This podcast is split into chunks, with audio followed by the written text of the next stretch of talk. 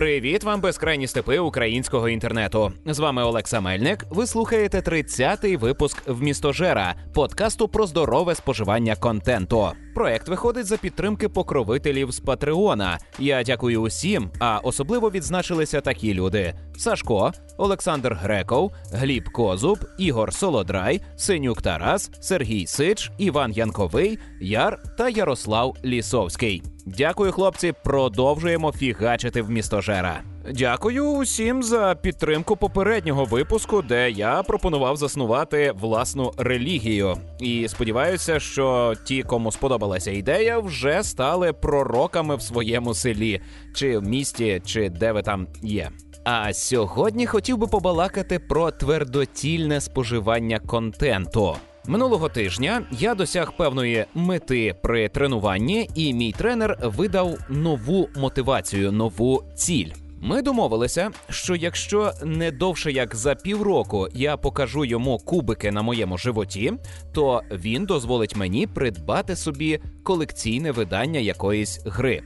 А якщо я скину ще 2 кілограми не довше як до 28 травня, то я зможу дозволити собі придбати ексклюзив для PlayStation VR Blood and Truth. Я дуже чекаю на цю гру, і я пообіцяв тренеру, що якщо не виконаю його умову, не скину 2 кілограми і не звільню трохи свого живота та боків, то я відмовлюся назавжди від цієї гри. Уявляєте, як, який гніт наді мною зараз висить.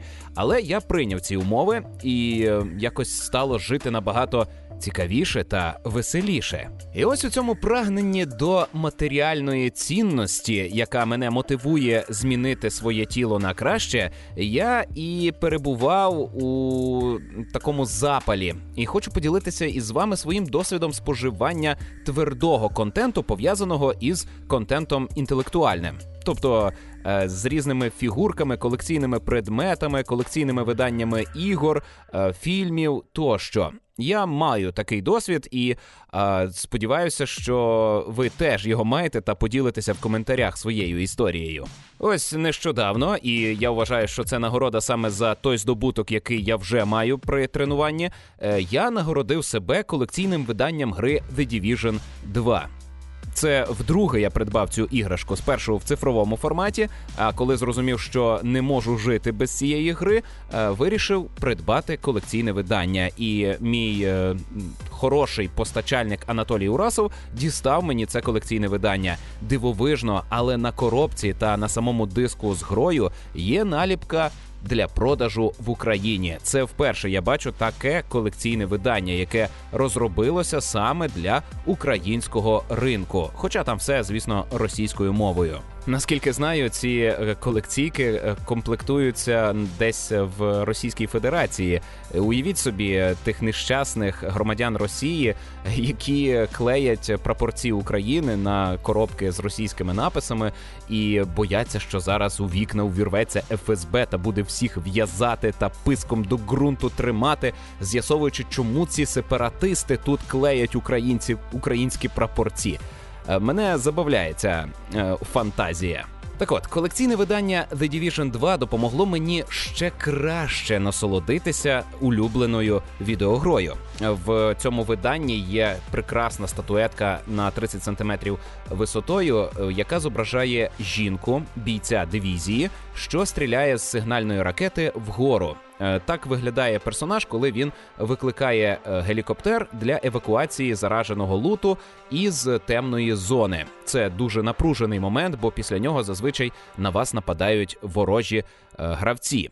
А ще ця фігурка класна тим, що майже всі елементи спорядження можна якось від'єднати і перекласти. Ну, принаймні, мені вдалося їх від... від'єднати, хоча, здається, вони були посаджені на клей.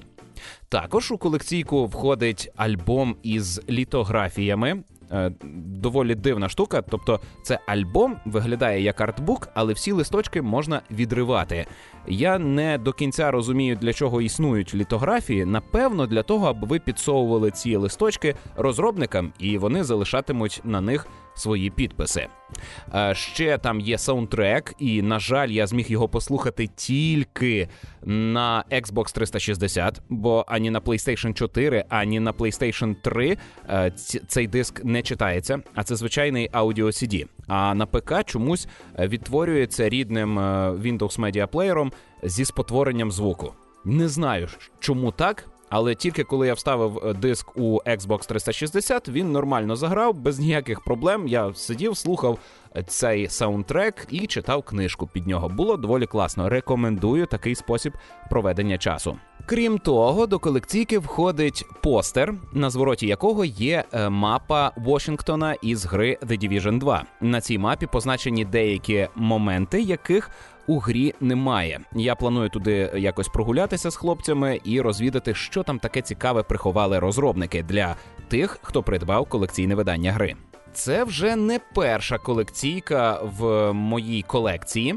І кожне таке придбання це подія, це свято. Е, моя дружина навіть призвичаїлася вдягатися урочисто на розпакування колекційного видання гри. Вона знає, що мені дуже приємне таке визнання, так начебто я урочисто вдягаюся, щоб піти в її церкву. І оцей досвід придбання колекційних видань це мій спосіб е, якось е, краще взаємодіяти із улюбленим контентом. Я витягую його в реальний світ. Я можу реально помацати щось. У мене в ігровій кімнаті на стіні висить мапа світу е, God of War, висить мапа світу е, Assassin's Creed Origins, е, і мене кожен раз, коли я дивлюся на ці предмети, переповнюють позитивні емоції. Але знаєте, існують люди, які проти такого споживання контенту. Вони запевняють, що прагнення до матеріальних цінностей це дорога в нікуди, це шлях до розпачу, це фальшиві цінності тощо, мовляв, треба витрачатися на е, переживання, на подорожі, на все, все, все. Я з ними згідний. Так, треба. Але хто сказав, що не можна поєднувати і прагнення до матеріальних цінностей, і подорожі та саморозвиток? Не розумію, чому це треба протиставляти одне одному. І що цікаво, у цих відео зазвичай виступають ем, інфантильні гуманітарії, е, які ем, таким чином показують свою пасивність і пропонують іншим людям. Е, бути пасивними шмарклями, розмазаними по просторово-часовому континуму, замість того, аби зібрати волю в кулак, поставити собі мету, досягти її і тішитися здобутку. А коли досягли е, цю мету, поставити собі вищу, дорожчу і досягти її, а потім наступну і так далі. Я не розумію, чому не можна займатися саморозвитком, подорожувати, отримувати емоції, справжні переживання від спілкування з живими людьми та поєднувати це із тим, аби купити собі дороге колекційне видання відеогри. Адже ми цього варті. Ми гідні тако, такої винагороди. Ми ж доклали зусиль, і ми можемо собі дозволити себе винагородити. Бо хто крім нас подбає про наше щастя? Крім того, колекціонування матеріальних втілень улюбленого контенту може бути не таким же й дорогим або надзвичайно дорогим, бо ви можете не лише придбавати колекційні предмети, а й створювати самостійно. Причому ви можете створювати унікальні речі. Ну, наприклад, змайструвати амулет із гри е, Dishonored. Це круто взагалі, і е, немає якихось конструкторів для цього. Ви можете просто з реальних речей, які існують в нашому всесвіті, зібрати такий кістяний амулет. Був час, коли я займався моделюванням е, якихось е, речей, е, фігур, ем, персонажів, об'єктів із вигаданих всесвітів за допомогою паперу. Ну просто в Гуглі забивав назву улюбленого всесвіту і додавав слово Papercraft. І з'являлися PDF-ки із ем, витинанками, викрійками, які я роздруковував у поліграфії, вирізав і склеював об'ємні фігури. Е, таким чином я моделював, наприклад, е, Воллі з паперу, або нещодавно зібрав е, фігурку кумедного спайдермена. Е, чи був час, як я е, створював модель автомобіля Медмакса. Не створив, не вистачило терпіння, але якийсь час захоплювався, бо я в той час передивлявся. Оригінальну трилогію і був у шаленому захваті від нової екранізації цього всесвіту від того самого режисера.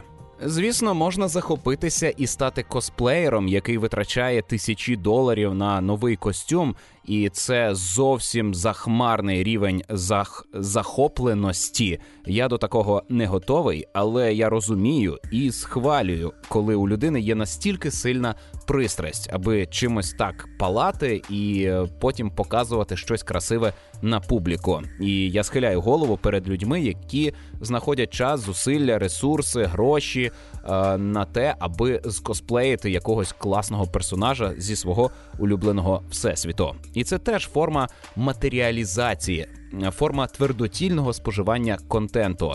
Вона класна. І знаєте, є щось е, культове, щось сакральне у цьому підході. Бо десь так само ми створювали ідоли, коли е, намагалися персоніфікувати е, природу довкола нас. Ми у створювали персонажів, яких наділяли певними магічними здібностями. І от коли ми доторкаємося до віртуальних всесвітів, а потім в нас виникає бажання витягнути ці віртуальні об'єкти в реальність, то це здається той самий досвід, коли ми перетворюємо е, світ наших фантазій, світ, е, яким ми пояснюємо якісь дивовижні речі, в матеріальні предмети, і потім їм поклоняємося.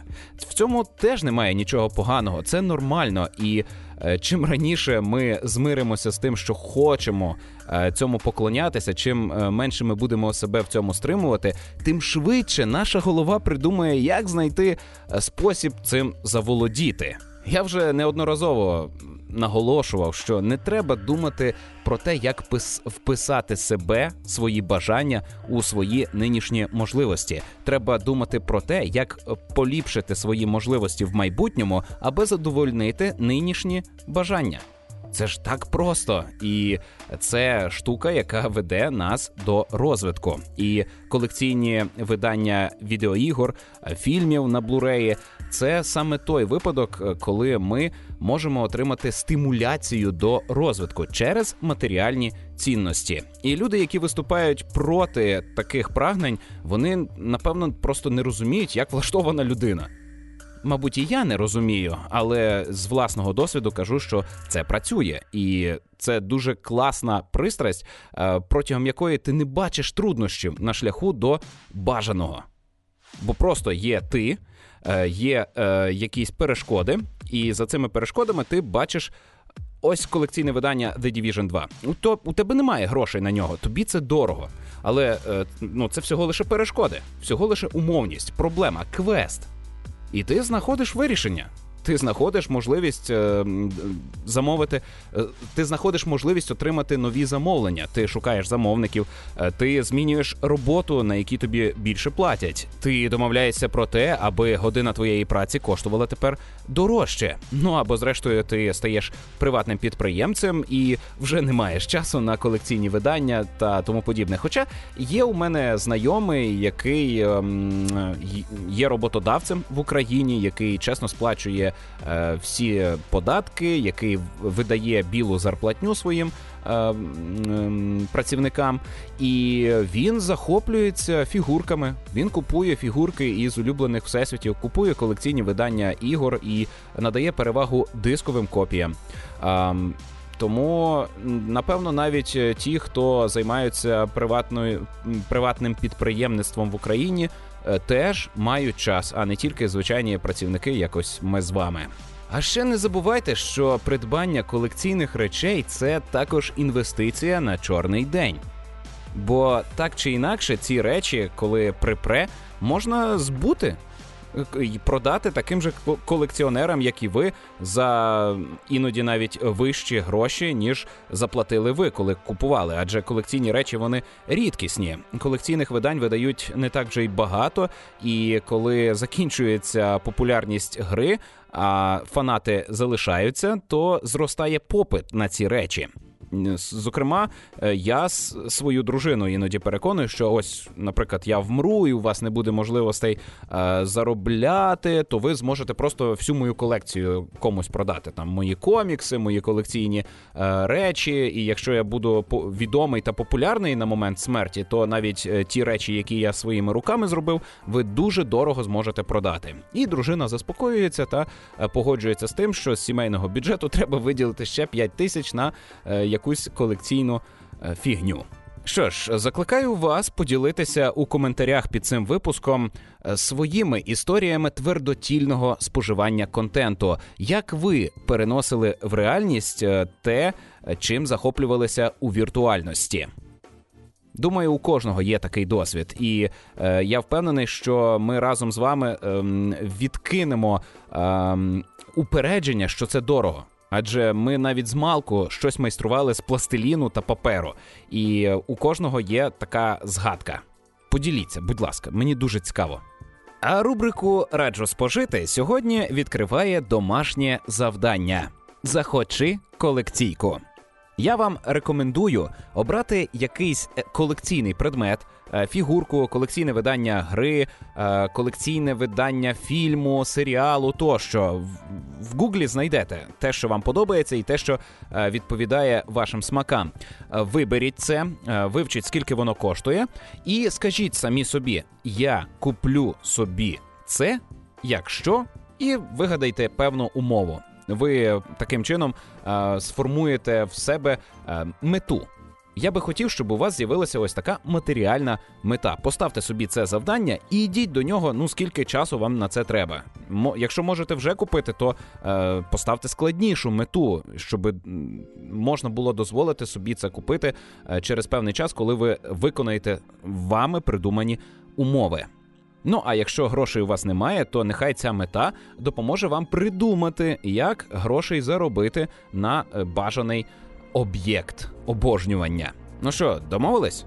Хто бажає спробувати такий мотиваційний підхід, е, пишіть про це у коментарях, і е, цим самим ви допоможете і мені зосередитися на моєму завданні. Бо ось у мене зараз висить таке завдання, і я разом з вами буду до цього йти. І, Мабуть, у наступних випусках якось звітуватиму про е, проміжні етапи досягнення цієї цілі. Зараз я вирішив, що хотітиму колекційне видання гри Days Gone. Я не збирався взагалі цю гру купляти, але нещодавно побачив, які предмети ходять в входять в колекційку, зрозумів, що хотіти цього можна.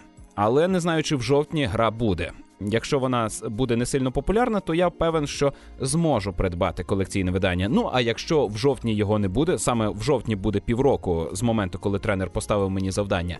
Ось, якщо в жовтні її не буде, я певен, що якесь колекційне видання я знайду. Головне е, тримати в голові ось зараз образ, картинку і до неї прагнути, щоб слюнки текли від цього твердотільного контенту. Також раджу зараз спожити додатковий контент гри Assassin's Creed Odyssey. Так розумію, якщо ви не цікавилися грою і не проходили її до зараз, то з мого боку тупо рекомендувати проходити додатковий контент до цієї велетенської гри. Однак, однак, е, я вже розповідав про Assassin's Creed Odyssey, а зараз повторюся, що гра кльова. Це е, чергова гра сервіс від е, Ubisoft, але це не мережева гра, виключно синглплеєрна, і в ній ви е, постійно отримуєте насолоду від виконання завдань. Це типова сучасна рольова гра. І в ній є два типи додаткового контенту: безкоштовний, який видають всім, хто придбав гру будь-яке видання, та е, платний той, який отримують власники особливих видань. Е, я купив собі повне видання, тому маю і те, і те. І хочу сказати, що обидва типи контенту зроблені якісно, добре, і вони доповнюють загальний лор Е, продовжують сюжет основної гри е, і мають е, гарне послідовне викладення. Зараз я граю приблизно годинку в день, і кожна годинка дає мені достатньо історій. Я отримую кілька історій. Зокрема, у мене була пригода, коли я прийшов е, у поселення, яке поклоняється моєму персонажу, і збирається будувати статую Касандри. Е, мені довелося вирішити кілька їхніх проблем, е, побути дійсно їхнім богом, і як Бог е, наказати їм пальчиком, аби вони були людяними, аби любили одне одного, аби не поширювали ненависть.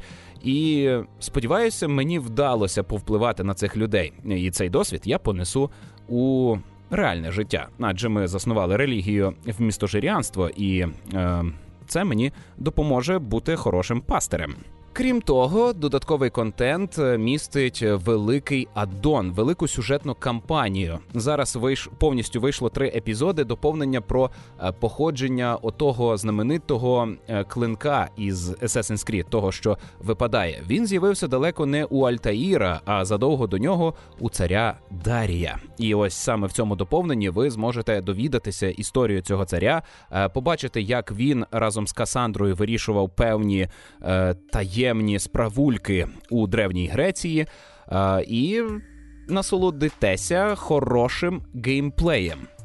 І гра, на яку я витратив приблизно 6, 60 годин, щоб пройти основний сюжет, продовжує мене радувати вже понад 40 годин після проходження основного сюжету, і це навіть не половина з усього, що можна спожити. Тобто Е, Assassin's Creed Odyssey я досі рекомендую придбати як е, гру затичку на всі періоди, коли у вас немає свіжих актуальних ігор, а гратися у щось хочеться. Бо вона навіть після сотні годин, проведених у ній, продовжує приносити насолоду, продовжує бути свіжою, продовжує е, радувати новими персонажами, новими історіями, новими краєвидами. Моя дружина доволі часто підходить е, подивитися, як е, класно виглядає осінь у древній Греції. Дуже схоже на Україну сучасно, реально.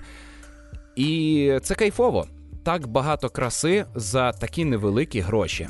Цього тижня прочитав другий том коміксу Serenity. Serenity. Не знаю, як правильно.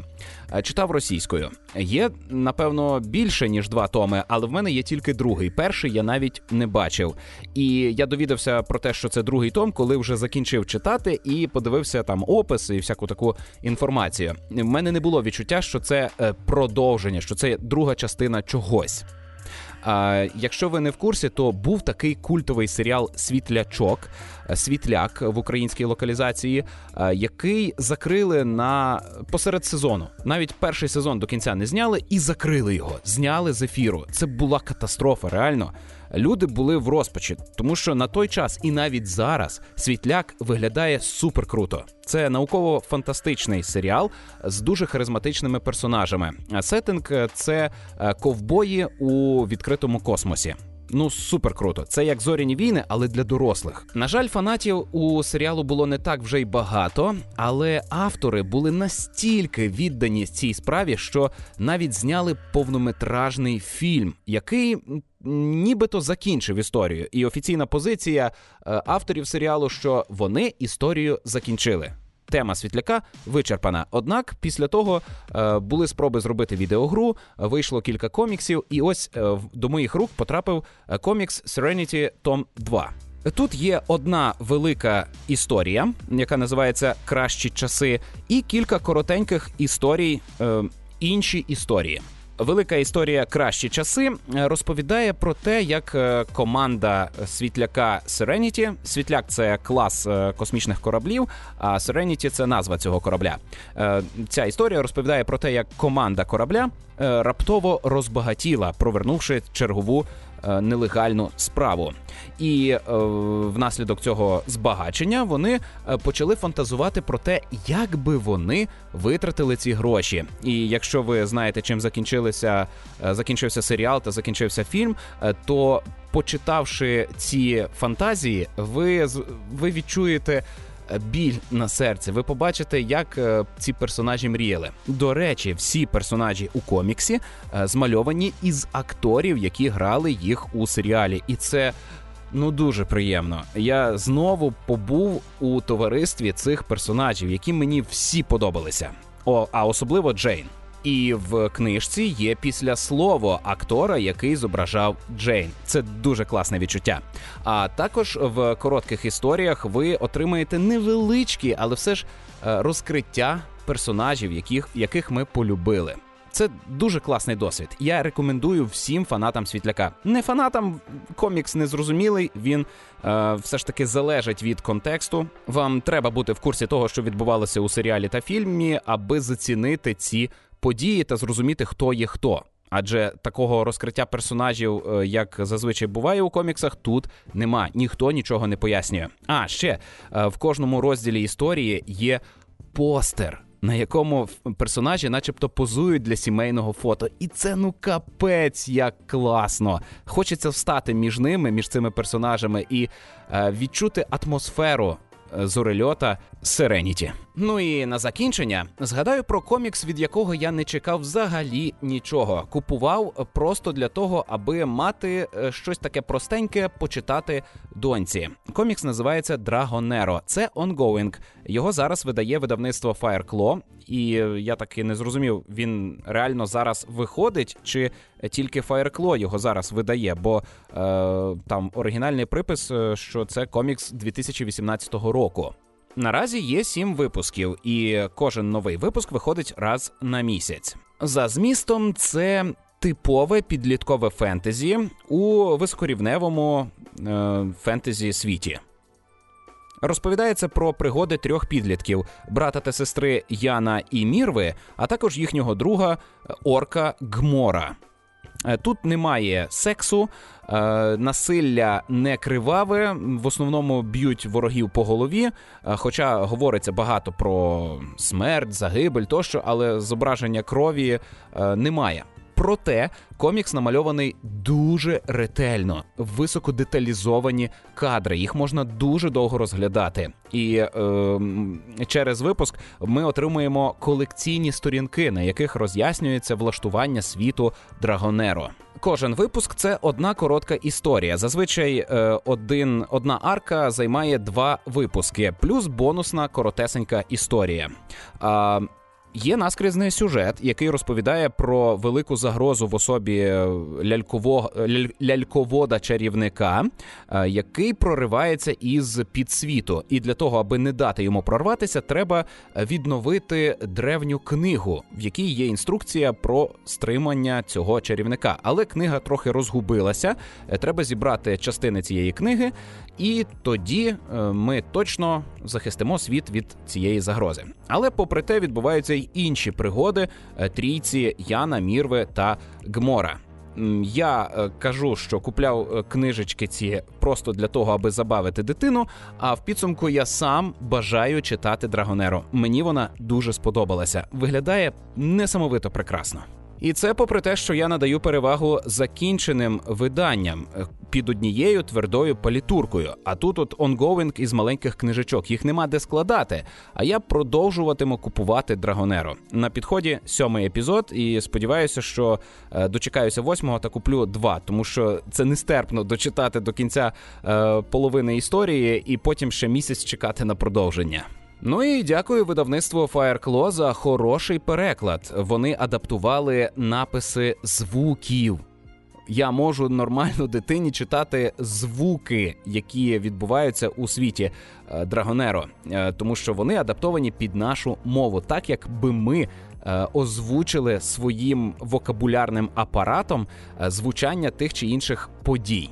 І це круто. Багато хто виступає проти, буцімто існує усталена термінологія запису звуків там англійською мовою. Ну, ну, така думка теж має право на існування, але мені зручніше читати дитині українські звуки в українізованому коміксі. На цьому у мене все. Нехай ваші вушка попестить саундтрек гри The Division 2, яка так багато зробила для мого розвитку. З вами був Олекса Мельник. Ви слухали 30-й випуск в містожера подкасту про здорове споживання контенту. Па-па!